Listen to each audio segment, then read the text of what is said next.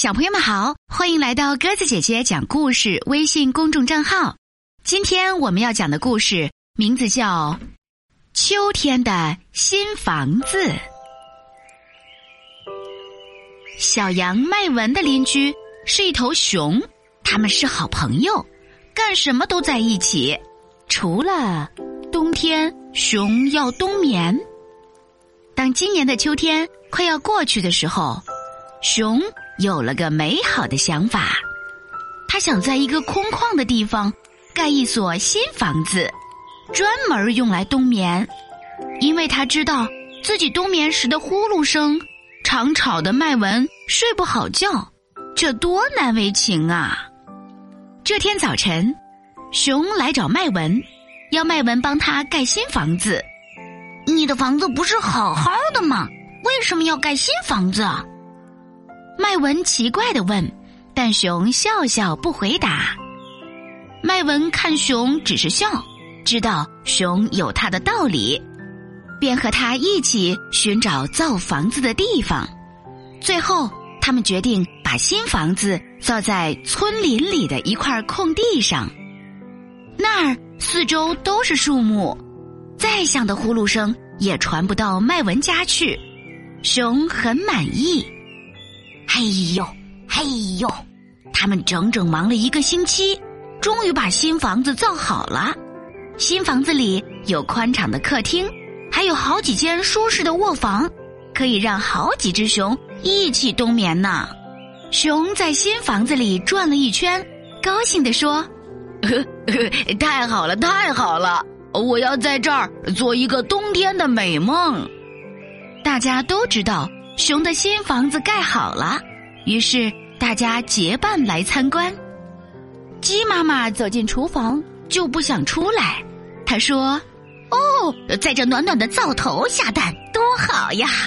麦文说：“行啊，那您就住过来吧。”狗姐姐看看那一间间卧房，羡慕地说。哎，我的宝宝要能生在这儿就好了。麦文说：“呃，行啊，那你就住过来吧。”兔妹妹在客厅里转了一圈又一圈，高兴地说：“啊，下雪的时候，在这大客厅里举行舞会才好呢。”麦文说：“呃，行啊，那你们到时候就过来呗。”熊摇摇头说：“嗯。”麦文，你让大家都搬过来，我还怎么睡呀？麦文不好意思的说：“呃对不起，对不起，我再给你盖座小房子吧，一定让你安安静静睡大觉。”又过了几天，一座结结实实的小房子盖好了，既暖和又安静。熊感动的拥抱着麦文，麦文，多谢了。我要开始睡觉了，咱们明年春天再做邻居。好了，小朋友们，故事讲完了，感谢你的收听。如果喜欢鸽子姐姐讲的故事，欢迎你微信搜索添加公众号“鸽子姐姐讲故事”。听完故事后，也可以在故事下方写下留言，有机会列入精选哦。明天我们再见吧，晚安。走过秋天是寒冷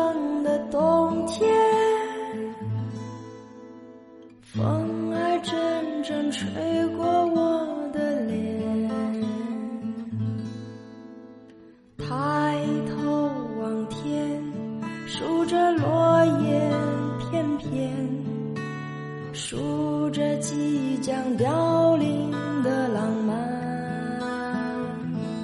在这个冬天，走过秋天是寒